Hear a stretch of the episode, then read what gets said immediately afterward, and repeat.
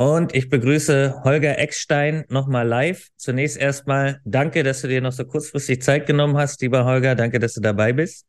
Danke für die Einladung, Martin. Gern. So, und du hilfst Menschen, Unternehmen und Unternehmern Sinn zu machen. Und deine Kunden sind Menschen, die sich authentisch selbst und Sinn verwirklichen möchten, beziehungsweise die mit ihrem Leben einen sinnvollen Beitrag für die Welt leisten wollen. Und in deinen Online-Kursen, Programmen, Coachings hilfst du dabei und hast da zwei Gebiete, die innere und die äußere Sinnverwirklichung. Darüber können wir heute sprechen. Ja. Bevor ich da thematisch voll reingehe, was ist bei dir denn das Schönste, was dir je passiert ist, lieber Holger? Das war ein Moment im Jahr 2000 auf Hawaii ähm, der mein ganzes Leben total verändert hat. Äh, ich war, kurz ausholen, die Woche davor bei Tony Robbins auf Live Mastery, so hieß das Ding damals noch eine Woche. Sehr, sehr hochschwingender Event ähm, mit über 1000 Leuten aus 80 Nationen und das stiftet natürlich ein bestimmtes Gefühl, nicht nur der Verbundenheit und Einheit sozusagen across the planet, sondern auch für mich selber. Ich war in so einem hohen Energieschwung, mir gehört die Welt so ungefähr und hatte dann das Bedürfnis, noch ein paar Tage zu entspannen. Das war mir vorher schon klar und habe ein Cabrio gemietet auf Kauai. Das ist diese Honeymooner-Insel, in, in, die sehr viel ruhiger ist, wo Jurassic Park gedreht worden ist. Und saß an einem Mittwochabend, vielleicht so 18 Uhr, 17, 18 Uhr am Strand allein mit den Füßen im Wasser so ungefähr. Und äh, plötzlich wie aus dem Nichts, ich habe das schon so oft erzählt, aber jedes Mal wieder mache ich es gern, weil es einfach der Moment meines Lebens gewesen ist, ganz ehrlich bisher. Ähm, und plötzlich wie aus dem Nichts habe ich das Gefühl, als ob von innen heraus etwas, wie soll ich das sagen, durch mich durchdringt, aus mir rausfließt. Also alle Körperflüssigkeiten, jetzt fast alle, die ich zur Verfügung hatte. Also hier oben Nase, ne, Ohren, Augen. Ich habe geheult, ich habe Rotz und Wasser plötzlich geweint, ohne dass ich irgendeinen Grund dafür erkennen konnte. Im Gegenteil, mir ging es unfassbar gut in dem Moment. Und es war ein Gefühl, als ob irgend so eine, weißt du, wie wenn du so eine, so eine, so eine Presse bist und irgendetwas, das Leben im Grunde genommen presst alles aus mir raus in dem Moment was zu tun hat mit Schmerz, mit Leid, mit, ähm, mit, mit Negativität, mit Angst, mit Dunkel, mit, es war, es war unklar, also es als ob irgendetwas wie so eine Presse alles aus mir rausquetscht. Und ich habe ehrlich gesagt im ersten Moment Angst gehabt um mein Leben, weil ich sowas nie erlebt hatte, auch noch nie von sowas gehört hatte. Das war sehr speziell.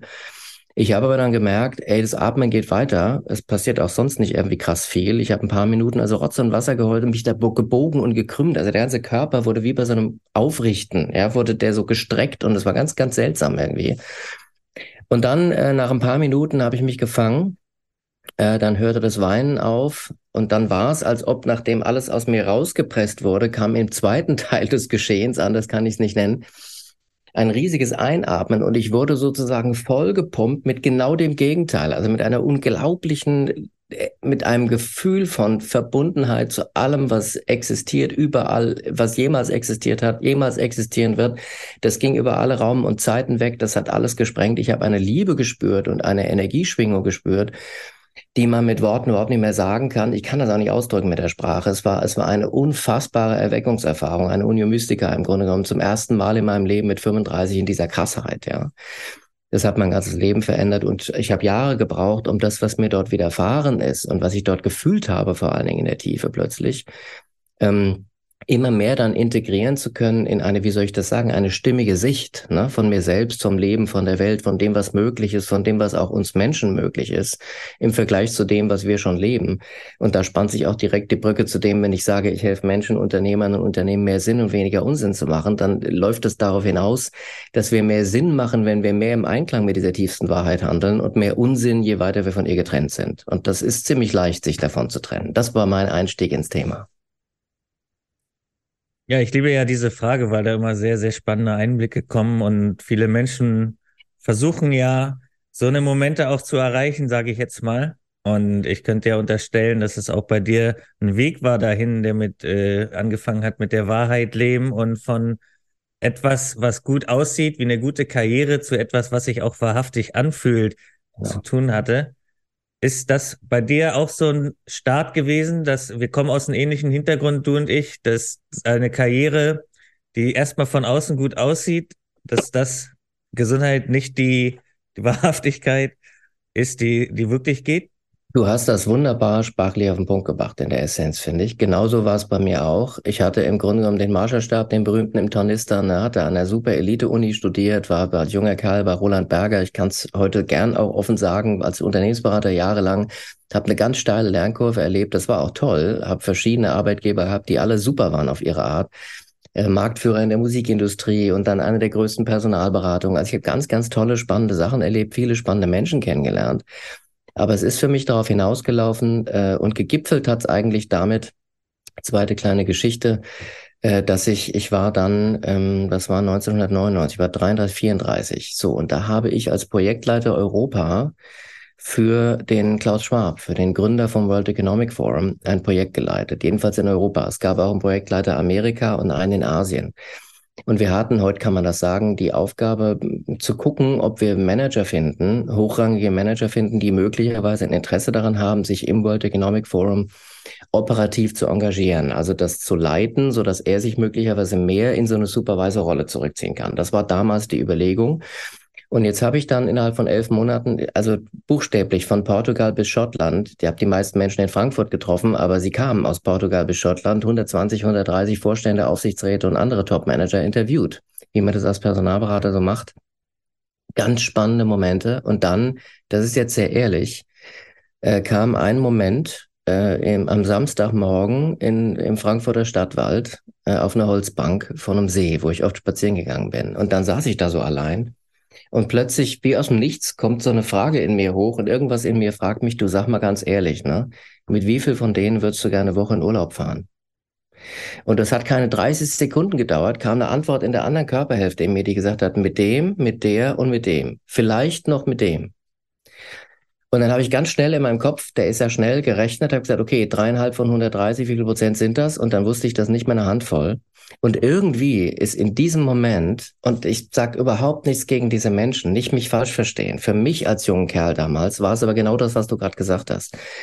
Irgendwie hatte ich das Gefühl, dieses ganze System, in das ich rein erzogen worden bin, ne, in das ich reingebrieft war, in dem ich die ersten Jahre aufgewachsen war, ich hatte das Gefühl, das konnte mir in der Tiefe irgendwie nicht den Boden geben, nicht das nährende Fundament geben, zu dem es mich als Mensch, aber warum auch immer irgendwie hingezogen hat.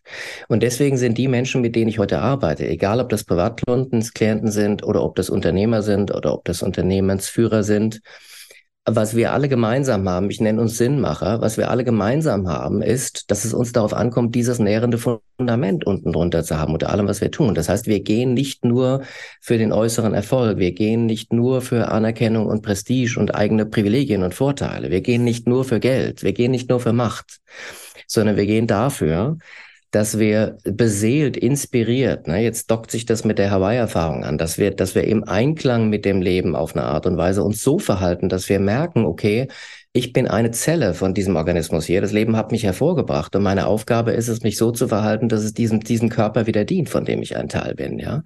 Und dann machen wir Sinn und nicht nur Gewinn. Und ich habe überhaupt nichts gegen Gewinn. Ganz im Gegenteil. Seit ich so unterwegs bin, sprudelt der bei mir viel mehr als vorher, aber aus einer ganz, ganz anderen Haltung, ja. Sinn und Gewinn, das ist doch äh, genau. schön auf den Punkt gebracht. Und die, also was Tony Robbins auch für ein Vorbild ist in Missionenleben, ich habe mir die äh, Doku angeguckt, I Am Not Your Guru auf Netflix, finde ich sehr beeindruckend. Und du hast gesagt, du warst da auch bei diesem Event und hast dann diese, diese Erfahrung auf Hawaii gemacht. Also da gibt's auch echt krasse Vorbilder, wie was das alles bedeuten kann, wenn jemand wirklich seine Mission lebt. Wie ist das dann äh, bei dir gekommen, dass du gesagt hast, okay, mit denen würde ich nicht in Urlaub fahren und so weiter und so fort. Jetzt starte ich mal meine Mission. Wie war das bei dir? Begonnen hat alles damit, dass ich schon jahrelang die Frage in mir hatte, was ist meine Berufung? Also ich mhm. war ein Berufungssucher. Und ich habe mehrere angestellte Sachen auch gewechselt. Ne? Also nach dem Consulting bin ich dann in die Musikindustrie, dann nochmal ins Consulting zurück, dann bin ich in Executive Search, in die Personalberatung. Und ich habe immer gehofft, hier jetzt die Erfahrung zu machen, bei der ich diesen nährenden Link, ne, dieses Klick da irgendwie spüre, wo ich merke, das is it. Ne? Habe ich aber da nie gefunden. Und dann plötzlich gab es diesen Moment aber irgendwann, ich weiß gar nicht mehr genau, ich war in frühen Jahren das Internet irgendwie unterwegs und dann kam mir dieser Begriff Coach entgegen zu einer Zeit, wo hier die Coaching-Industrie noch längst nicht so etabliert war, wie sie es ist. Da war Coaching etwas, das ist über 20 Jahre her, äh, was in Business es gegeben hat für Manager und was anfing, sich so ein bisschen mehr zu sozialisieren, sozusagen auf untere Ebenen der Mitarbeiter überzugehen, was war wirklich in den Anfängen. Ich habe nur dieses Wort gesehen und wusste, das ist es. Ich habe sofort den Klick gespürt, ich habe sofort gemerkt, das ist es und dieser Rahmen ist es bis heute auch geblieben. Heute bin ich ein Coaching-Unternehmer mit einem spezifischen Thema, aber Coach wusste ich dann, das war's. Also so ist mir das auch nichts begegnet und dann hatte ich überhaupt keine Ahnung, wie ich damit starten soll. Äh, ich war ja immer nur angestellt gewesen. Das konntest du angestellt nicht sein. Davon konntest du nicht leben. Erst recht nicht auf dem Level, auf dem ich es gewohnt war. Boah, also diese erste Zeit, ne? Deswegen ist mir es heute so wichtig. Äh, meine erste Zielgruppe sind immer die Menschen genau in dieser Situation des Holger von Mitte der 90er, die sozusagen merken, da kommt jetzt so eine innere Stimme, ne, die fängt an, zu neuen Ufern zu rufen. War das schon alles? Gibt es da nicht noch mehr? Ist da nicht noch mal was anderes so ungefähr? Ne? Und du hast aber was zu verlieren. Du zahlst ein Haus ab oder bist in der Karriere, wie du sagst, oder hast irgendwie sowas.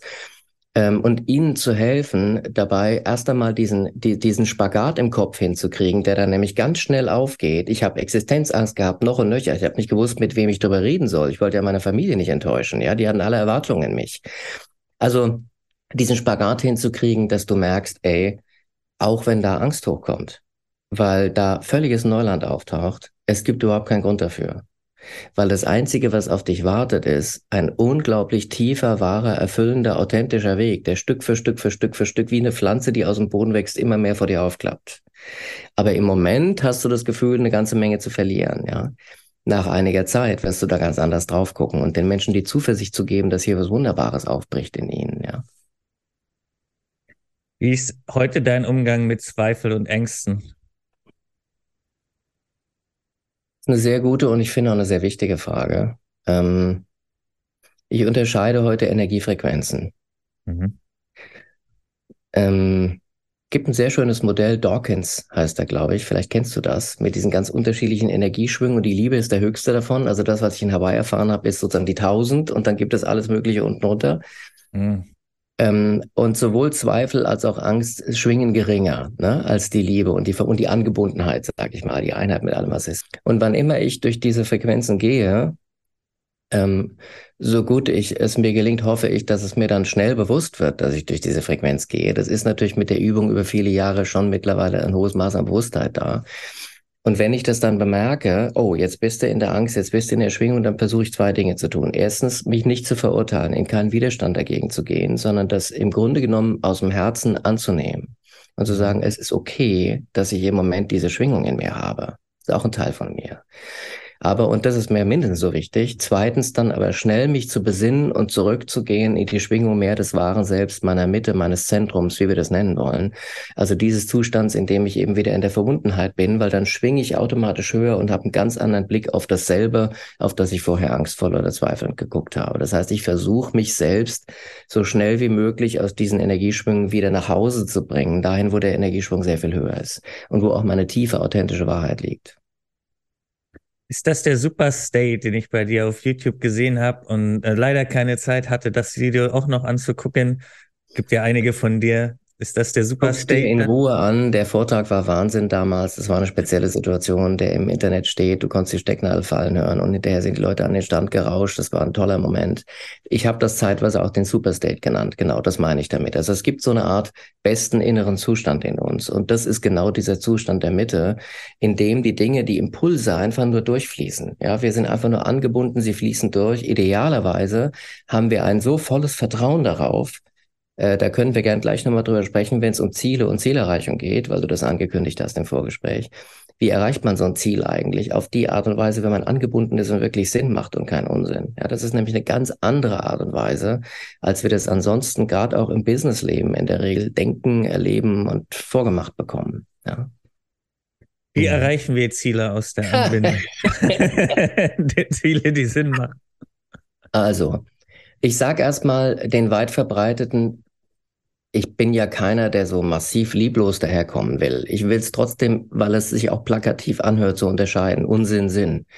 Mhm. Den weit verbreiteten Unsinn. Der Unsinn ist, ähm, wenn wir denken, das muss alles nur mit dem Verstand passieren. Denn dann lassen wir die große Schöpferkraft von Herz und Seele außen vor. Und diese Intelligenz ist aus meinem heutigen Bewusstseinstand die noch viel umfassendere und größere als die Ratio allein es ist. Und ich finde es enorm, was uns dank Ratio alles gelungen ist und weiter gelingt in dieser Welt, auch als Menschheit. Zum Beispiel die Technik, aber, die wir hier benutzen. So, genau, zum Beispiel. Alles Mögliche. Unfassbar viele Dinge sind dadurch möglich. Deswegen ehre ich das sehr, sehr, sehr, was dadurch möglich ist. Auch. Es gibt aber Dinge, ähm, also der Verstand kann Dinge und das Herz kann Dinge. Und in dem Moment, wo wir, ohne dass uns das bewusst ist, versuchen, Dinge, die das Herz viel besser kann, aus dem Verstand zu regeln, wird Unsinn draus. Ist ganz einfach. Und das ist ziemlich weit verbreitet, weil wir eine Überhöhung des Verstands haben und des Wissens haben und des Beweisbaren haben, zumindest in dieser westlichen Welt, so wie ich da drauf schaue im Moment, die ist schon sehr, sehr stark ausgedrückt. Ne? Das heißt, das Herz und die Seele sind sozusagen, wir verbinden zu dem, wozu die eigentlich in der Lage sind, sind die ein bisschen underrated, ne? würde man als Ratingagentur sagen. Ähm, und der Aktienkurs des Verstands ist ein bisschen überhitzt und überhöht. So, so würde man da wahrscheinlich drauf gucken, wenn man auf die Welt heute schaut. Jedenfalls mit den Augen, mit denen ich drauf schaue. Das heißt, wenn man aus, dem, aus diesem Verstand heraus Ziele macht, habe ich auch millionenfach gemacht. Ich mache es auch weiter so. Nur habe ich heute ein bisschen inneren Abstand mehr dazu als früher dann geht es ja so. Was will ich? Das will ich. Okay, welche Schritte könnten da hinführen? Der, dann der, dann der, dann der, dann der. Okay. Jetzt was muss ich genau tun, um den ersten Schritt, dann den zweiten Schritt, dann den dritten Schritt zu machen? Dann mache ich das. Bam, bam, bam. Dann mache ich den nächsten Darm. Du machst das, du machst das. Darm, Darm, Darm. Das heißt, es ist eine mechanisch Fließbandwerkstatt, die dieses Ding erstellt. Nichts dagegen zu sagen. So habe ich große Erfolge im Leben hinbekommen, ja. Und wenn die am Ende da sind, ist das auch ein geiles Gefühl. Das ist total gut, ja. Aber es kostet einen Preis. Es ist ein anstrengendes Geschehen, das total vom Willen dominiert ist und das eins nicht in sich mit drin hat. Nämlich das Vertrauen darauf, dass da Kräfte mitwirken können und auch immer tun beim Erreichen meiner Herzenswünsche, äh, die, wenn ich darauf nur vertrauen könnte, und das kann man nur im Gefühl und nicht im Wissen, dazu muss man nämlich glauben und vertrauen und nicht wissen, äh, wenn ich mit denen auf so eine Art und Weise in Verbindung wäre, dann könnte ich mir das ganze Geschehen mit sehr viel weniger Kraftaufwand viel leichter machen. Und nicht nur das, ich könnte noch mal ganz, ganz, ganz andere Zieldimensionen erreichen, als ich es auf diese Weise mit dem getaktenden, willenden Verstand jemals können werde. Und das sind zwei enorme Vorteile, die wir ungenutzt lassen, wenn wir Ziele auf diese Weise erreichen. Gleichzeitig scheint mir das gesamte Wirtschaftsgeschehen, so wie ich es kennengelernt habe, sehr stark so dominant zu funktionieren, ja, bis heute. So, was ist also eine, eine sinnvollere Art, Ziele zu erreichen? Ähm, ich gebe dir eine Metapher dafür.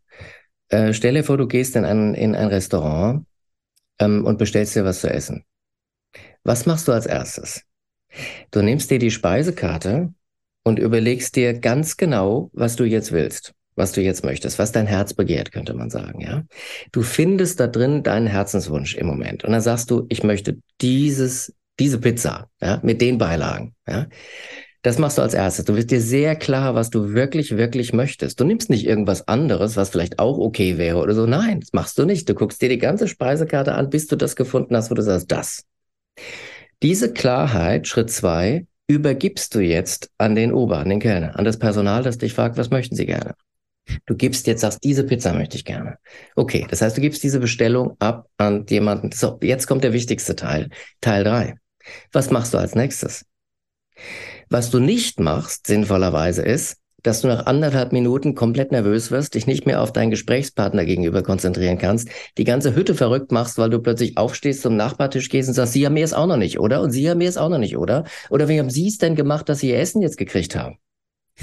Das genau ist aber das, was wir tun tatsächlich, wenn wir in diesem Vertrauen auf das Leben, auf diesen Schöpfungsakt an sich, und ich sage jetzt zwei steile Sätze. Die tiefere Wahrheit ist, das Leben möchte, dass du deinen Herzenswunsch lebst. Ich sage das nochmal. Das Leben möchte, dass du deinen Herzenswunsch lebst. Das Leben kommuniziert quasi. Das Herz ist für mich die Verbindungsstelle zum Leben. Viel mehr als der Verstand. Der Verstand lebt abgekoppelt von diesen großen Zusammenhängen. Er ist in einem Ich-Willen drin und referiert auf Fakten, die er sieht und das, was beweisbar ist. Das Herz fühlt, glaubt, vertraut, ist verbunden auf eine größere Art, wie ich sie seit Hawaii mitbekommen habe in meinem Körper.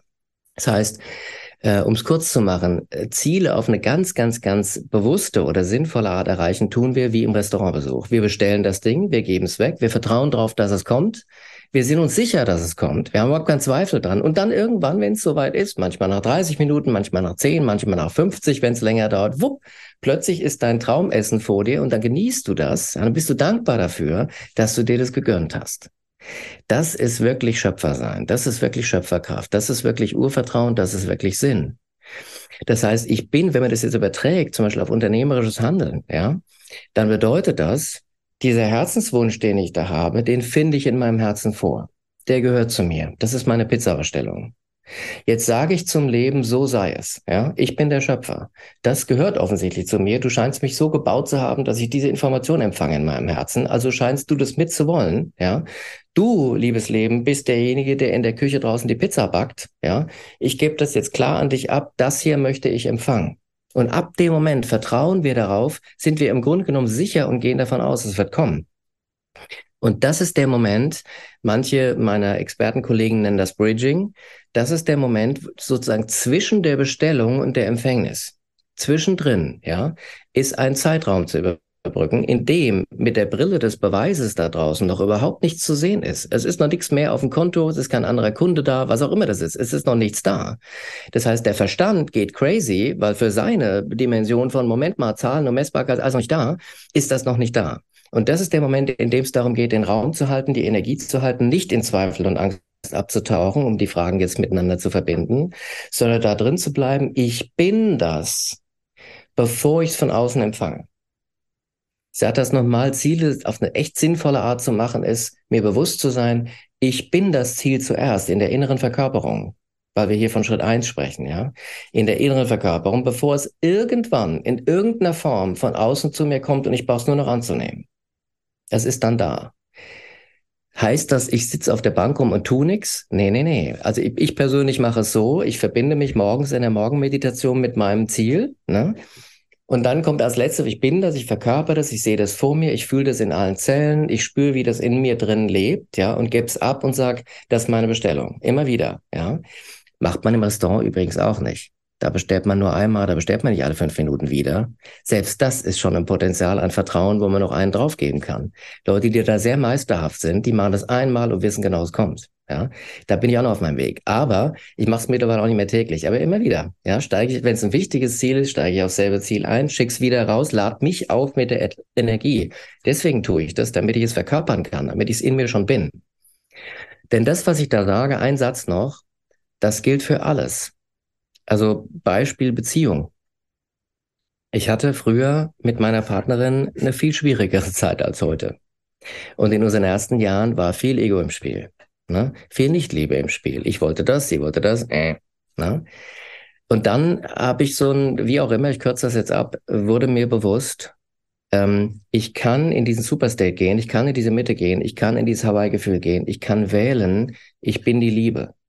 Denn da, da, da, da drin schwingt die Liebe, genauso wie dir da drin die Fülle schwingt. Das schwingt beides da drin. Ich kann wählen, ich bin die Liebe und ich reagiere jetzt auf alles, was mir begegnet, so gut ich irgend kann, als die Liebe. Selber Mensch mir gegenüber, ich bin derselbe Mensch, selbe sonstige Zusammenhänge im Leben. Nichts ist anders geworden, außer dieser einen Veränderung. Die Erfahrung, die ich gemacht habe, ist, je mehr ich reagieren konnte als die Liebe auf das, was auch immer geschah, umso mehr Liebe ist mir von ihr von außen entgegengekommen. Und das hat diesen selben Glaubenssatz in mir verankert.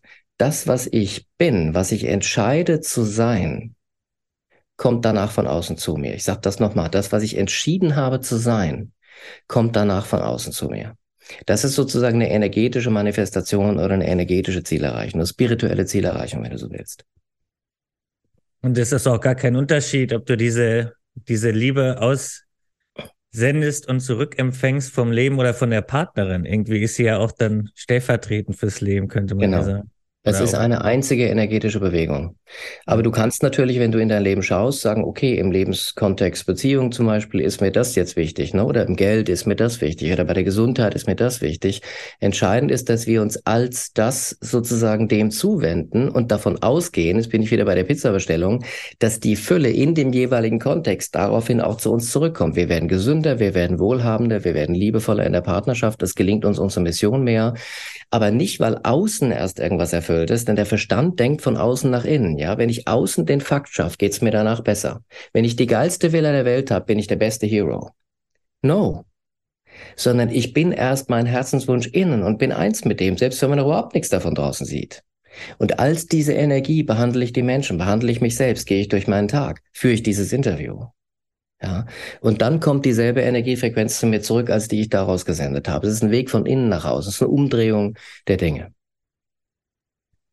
Kurz noch ist eine Ergänzung zu der Übertrainung, äh, über das Übertraining des Intellekts. Da hat auch Gerald Hüther, der am Tag sieben sprechen wird, viel zu gesagt, was im Schulsystem so passiert in der Übertrainung des äh, Verstandes. Und da stimme ich auf jeden Fall zu. Aber zurück zu dem, was äh, du gesagt hast. Jetzt sind einige Teilnehmerinnen und Teilnehmer, wie ich weiß, sagen, ja, ich verkörper das jetzt, geil. und dann kommt jemand und nölt und sagt, was willst du denn? Geh zurück zu deinem Job, ne? Und die brechen dann doch schon noch ein, sage ich mal. Dann, dann fehlt dann doch schon noch mal die Stärke. Sie sind einzunölen, sage ich jetzt mal.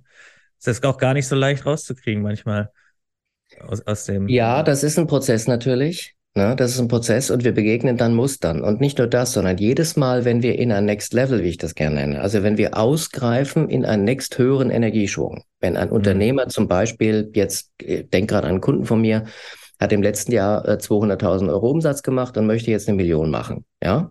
Jedes Mal, wenn sowas passiert, dass du dich dazu entscheidest, im Energieaufzug ein paar Stockwerke hochzufahren oder auch nur eins, ja, bringt es immer automatisch mit sich, dass die Aspekte, die dich bisher dargehalten haben, wo du warst, dass die Schattenaspekte, die Begrenzung, die Glaubenssätze, die Limitierung, die Gefühlsgewohnheiten, was auch immer es ist, ja, dass die total mit auftauchen an der Stelle. Also man begegnet diesen Dämon sozusagen in Anführungsstrichen, wenn man hochfahren will, oh, aber Moment mal, du hast doch, ne?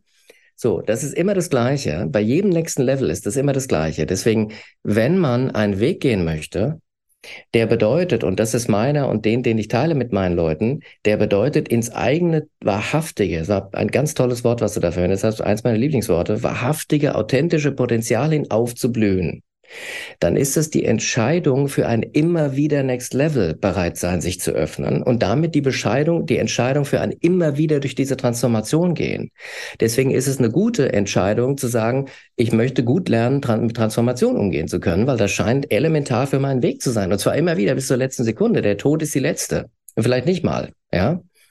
So, und deswegen ist dieses Ja zur Transformation, Ja dazu, mich aus geringeren Energieschwüngen in next höhere, wie so eine Lotusblüte wieder zu öffnen, ist ein grundlegendes Ding, ja. Ähm, dass da, äh, dass da wichtig ist an dieser Stelle, ja. Was äh, mich noch interessiert ist, ne, jetzt haben ja auch viele diesen Schmerz und ich kenne diesen Schmerz auch. Wir nennen es auch Pain manchmal im, mhm. im Marketing unter anderem, aber diesen Schmerz im Hamsterrad zu sein. Und die Frage habe ich so eigentlich heute noch nicht gestellt und deswegen stelle ich die mal ganz banal. Wie ist denn deiner Meinung nach dieser Weg? Wie finde ich meine Berufung, der, den du am häufigsten siehst, bei dir und anderen, dass die Menschen ihre Berufung dann finden? Ja. Lass mich einen kurzen Moment sammeln. Mhm. Also, was oft passiert, was auch bei mir passiert ist, was auch bei meinen Kunden oft passiert ist, die Frage nach der Berufung taucht auf und jetzt suchen wir als erstes die Berufung in Anführungsstrichen im Außen. Und das ist okay. Das heißt, wir kaufen uns Bücher. Was ist mein Traumjob? Wir gehen durch die Workshops durch. Was sind meine Stärken? Was waren meine größten Erfolge? Was habe ich als Kind schon geliebt? Und das alles ist völlig richtig. Es führt uns alles auf die richtige Spur, nämlich auf die Beschäftigung mit uns selbst. Ja, ähm, und dem, was unsere Wahrhaftigkeit ist, wer wir wirklich in der Tiefe sind, für was wir wirklich hierher gesandt sind. Jetzt kannst du dir vorstellen, wenn man diesen Weg dann bewusstseinsmäßig weitergeht in so ein fortgeschritteneres Stadium, vielleicht ein paar Jahre später, jedenfalls eine Etappe oder eine Phase später, dann kann man die, die Frage nach der Berufung, dann erfährt man nochmal eine andere Antwort darauf.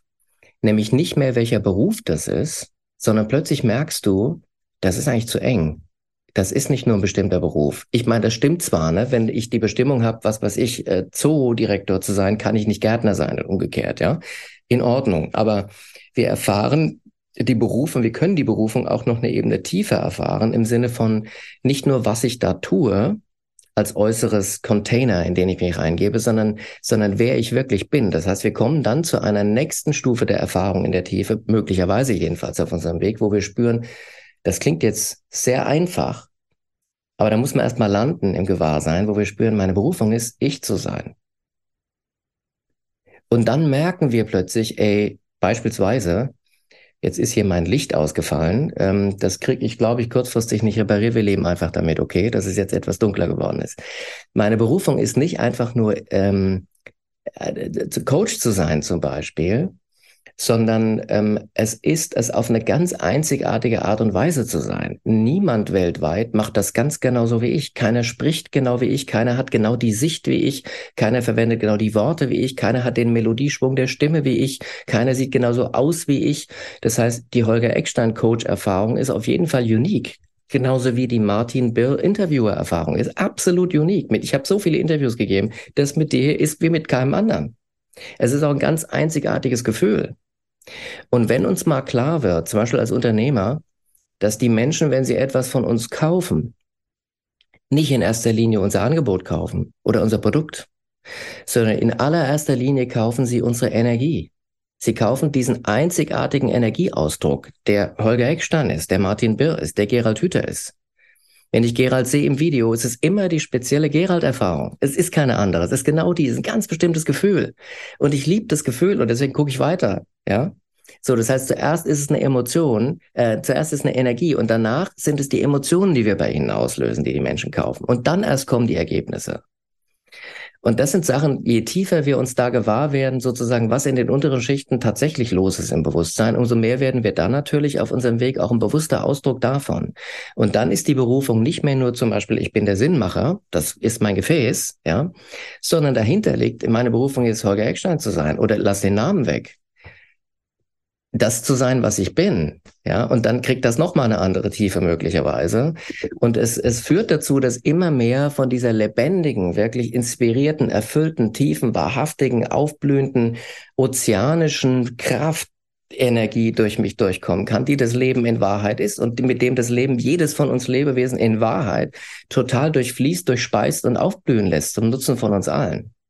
Und je mehr wir da drin im Einklang sehen, uns dessen bewusst sind und alles andere weglassen können, sagen, das ist das, was wirklich das individuelle Potenzial auch aufblühen lässt, aber nicht anstrengend vom Verstand, sondern weil wir die Blume, die wir sind, hat verstanden, ich bin das Leben.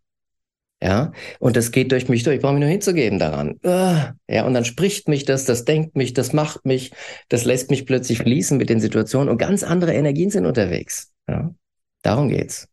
Für mich jedenfalls. Ja, schön formuliert, wie ich finde. Und ja, also dem kann ich auf jeden Fall viel abgewinnen. Und ja, diese Sichtbarkeit und damit umzugehen, das können du und ich ja scheinbar schon ganz gut. Ne? Wir kommen hier hin und plaudern nett und mhm. haben eine gute Zeit.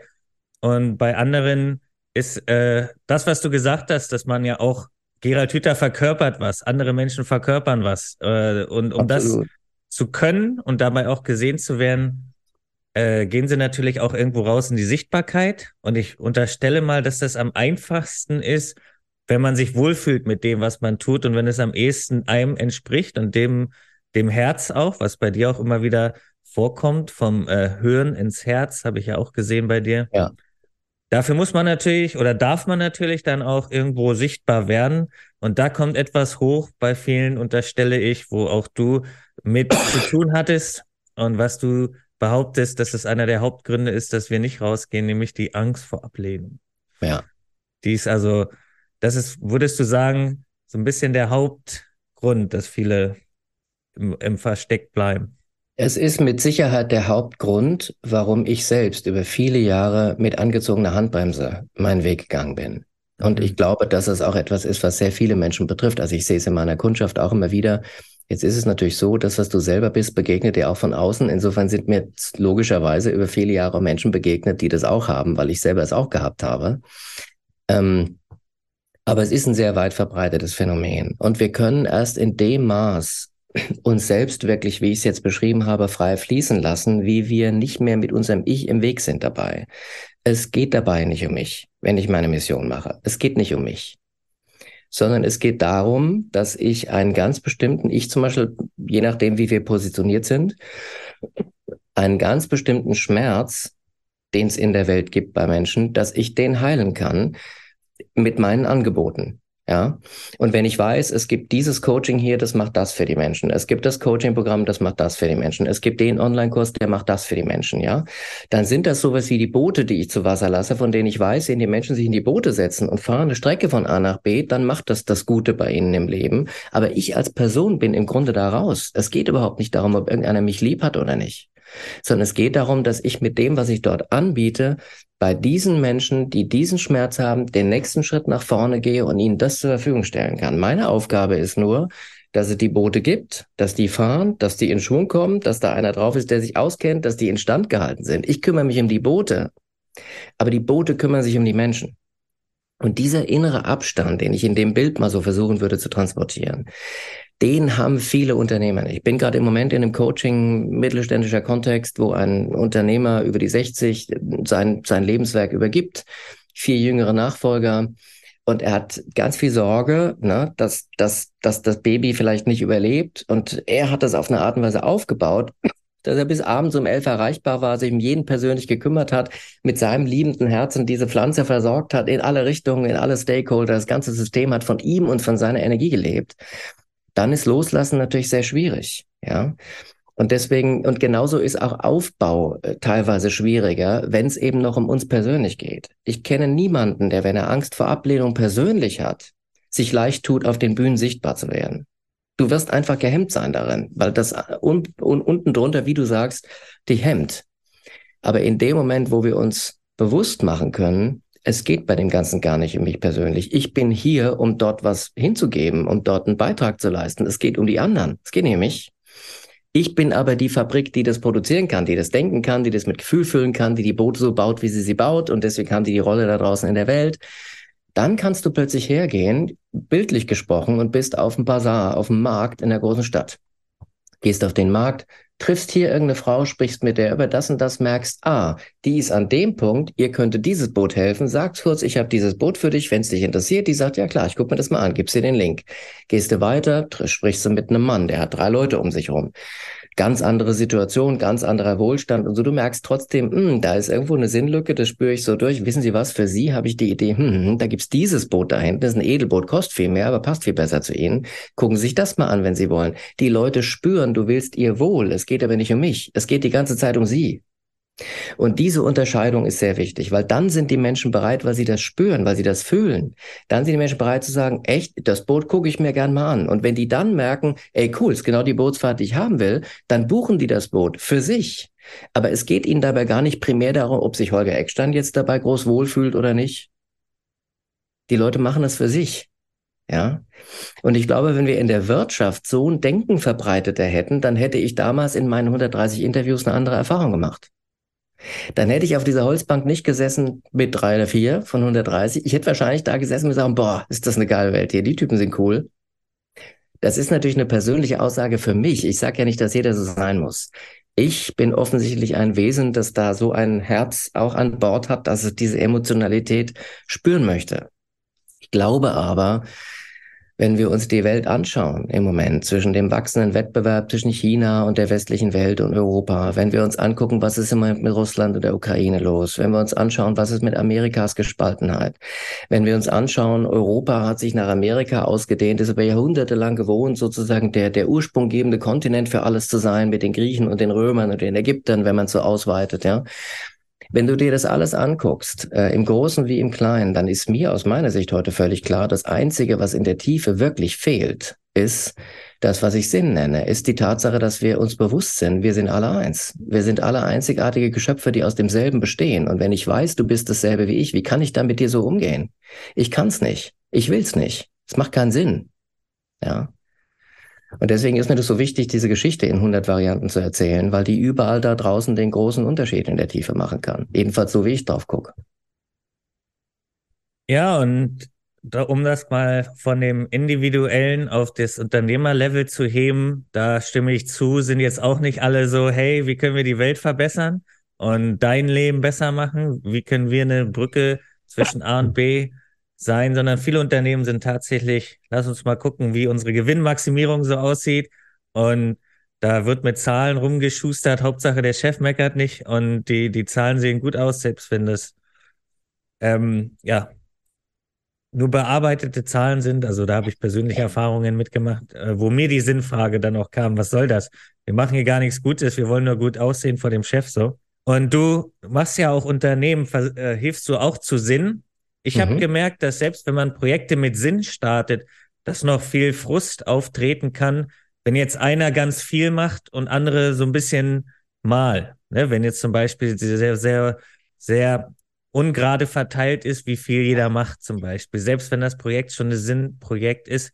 Wie schaffst du das in dieser Welt, Unternehmen wirklich zu Sinn zu verhelfen mit all, mit all dem, was da ist? Das kann ich mir vorstellen, ist naja. leicht.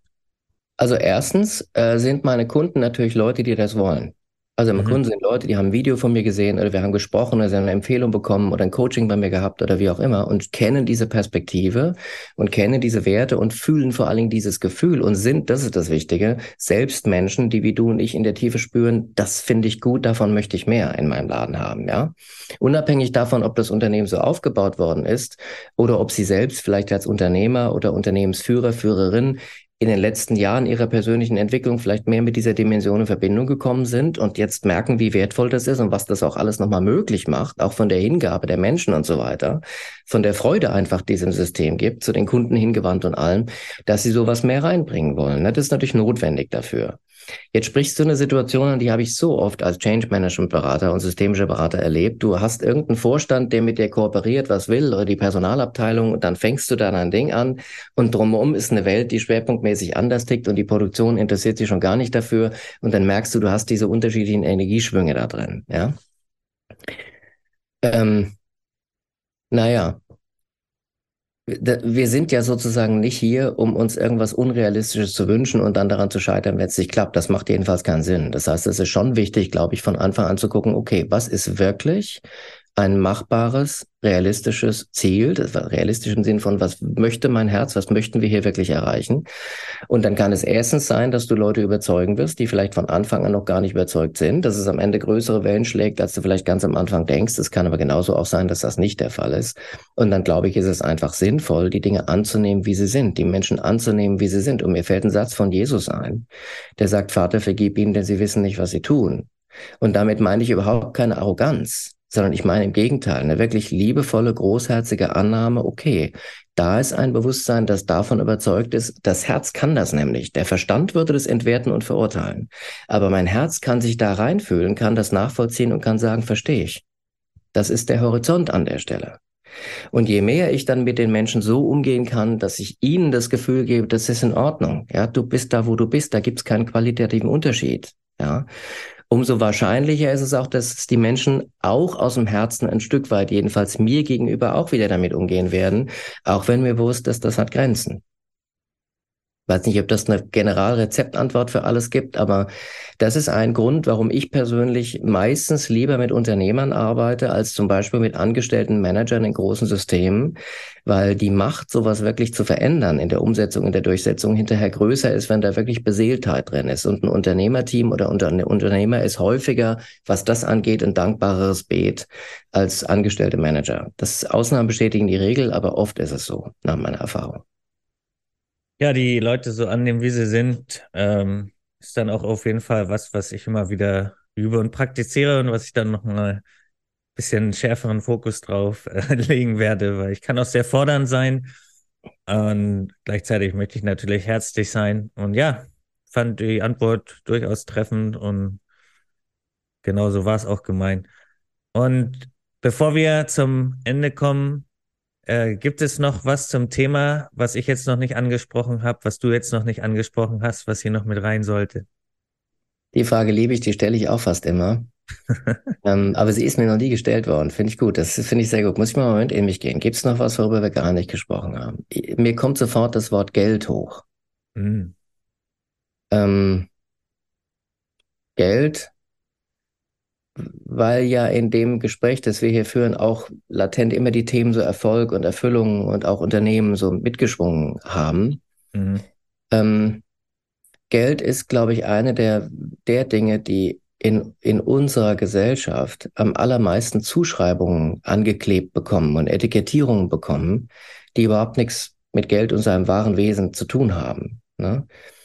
Ähm, und das ist sehr, sehr, sehr weitreichend. Also äh, sehr weitreichend sind Phänomene wie, dass man den eigenen Selbstwert ähm, daran festmacht, wie viel Geld es einem gelungen ist zu machen, gerade als Mann in diesen Gesellschaften. Äh, das halbe, mindestens halbe, noch mehr Wirtschaftssystem ist darauf aufgebaut. Ne? Die sind besser, die mehr Milliarden scheffeln. Das ist ganz einfach. Und die Loser, die es nicht packen und so. Ne? Es ist, du hast sofort, hast du das alles da drin und es wird am Geld festgemacht, das am Geld. Ja, das Geld ist erstmal einfach nur ein Energieübersetzer. Ne? Die Kuh war 20 wert und die Milch war 2 wert und dann gibst du halt einen Austauschwert darüber. Das ist nichts weiter als ein Energieübersetzer. Alle diese diese Bedeutungen die menschliches Denken aus dem Verstand, aus dem bewertenden und getrennt denkenden Verstand, dem Geld angeheftet haben, haben mit dem wahren Wesen von Geld überhaupt nichts zu tun.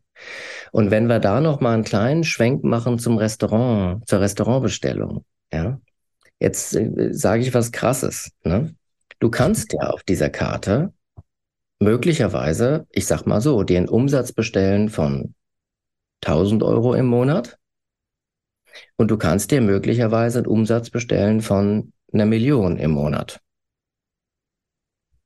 Wenn wir uns nochmal zurückreferieren auf das, was wir vorhin gesagt haben, ist es energetisch gesehen genau dasselbe. Es ist nur eine andere Speise, wo ein anderer Preis daneben steht. Aber dein Akt, dein Schöpfungsakt ist genau der gleiche. Du suchst dir was aus, gibst das ab, rechnest damit, dass es kommt und dann kommt's.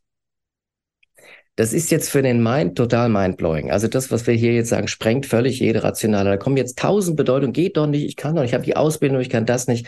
Nicht, dass ich sage, jeder kann alles, nicht falsch verstehen. Aber der Schöpfungsakt an sich, und zwar, und es macht doch keinen Sinn. Warum? Weil du vor dieser Speisekarte nur etwas Bestimmtes auswählen wirst, was für dich nämlich stimmig zu dir passt. Ich kenne mein Herzensziel. Und da sind wir einzigartig unterschiedlich gemacht und es ist nicht mehr oder weniger wert. Ja, wenn neben mir in der U-Bahn jemand sitzt, dessen Herzensziel wirklich gefühlt 1000 Euro im Monat ist, spürt mein Herz das als stimmig und akzeptiert es voll und ganz.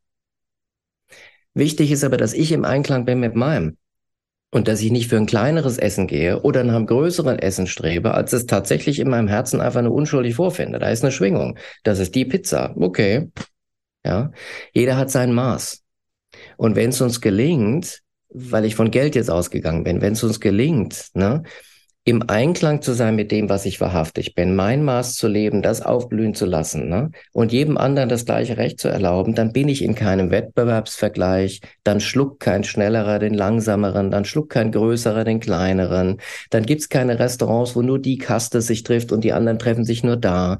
Ich sage immer, das Hauptproblem in Unternehmen, das ich immer wieder gesehen habe, ist der sogenannte vertikale Konflikt, dass die, die Privilegierteren und die weniger Privilegierten jeweils in einem eigenen Space leben. Ich finde das völlig in Ordnung, weil du tauschst dich mit deinesgleichen lieber aus. Aber mir geht es um die Liebe dabei. Wenn die Geführten, auch in der Politik heute, das Gefühl haben, dass die Privilegierten, die an der Regierung sind, sie im Herzen mit drin haben und fürs Wohl des Ganzen irgendwie mitfühlen und sich dafür verantwortlich fühlen, dann äh, verhalten die sich auch völlig anders, als wenn sie dem nicht mehr trauen und das Gefühl haben, sie werden Teil von irgendeinem abgekarteten Spiel, das der mit dem abgemacht hat, mit den Interessen und so, und ich werde hier verheizt. Ja, da sehen wir genau das Gleiche.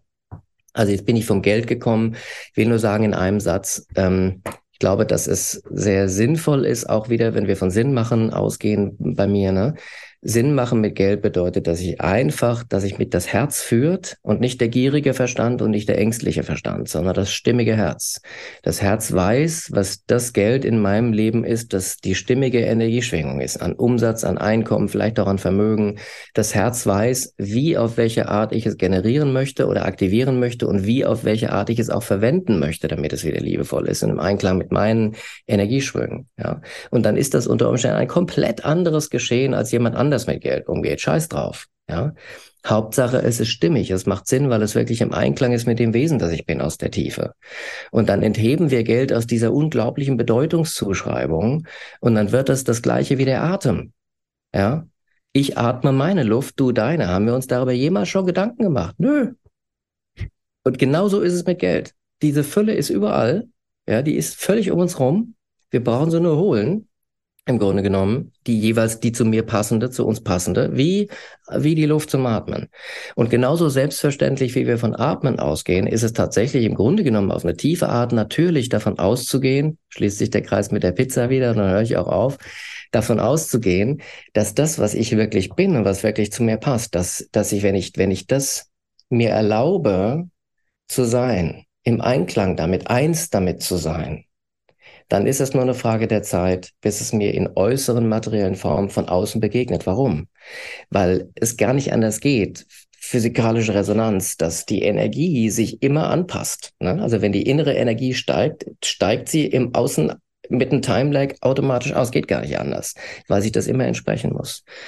Und diese Schöpfermacht, in Anführungsstrichen, diese Schöpferkraft, die wir da im Superstate in der Mitte sozusagen in uns drin haben, die sind wir als Menschen als Unternehmer, als Unternehmensführer noch nicht gewohnt, sozusagen selbstverständlich zu nutzen. Soweit ist unser Bewusstsein und unser Bildungssystem heute noch nicht. Aber immer mehr Menschen, wenn es auch noch nicht so viele sind, genau wie ich, ähm, leben mehr und mehr im Einklang mit diesem Prinzip und geben es natürlich auch weiter, weil es Sinn macht. Ja. Und das äh, Verkörpern, was mir, was ich mir vorstelle, dass du verkörpern äh, ist jetzt eine gute Zeit und eine gute Plattform, das zu tun. Und die letzte Frage, die ich dir noch stellen wollte, was ist denn bei dir zurzeit die Mission in der Welt oder welchen Einfluss möchtest du auf die Welt nehmen?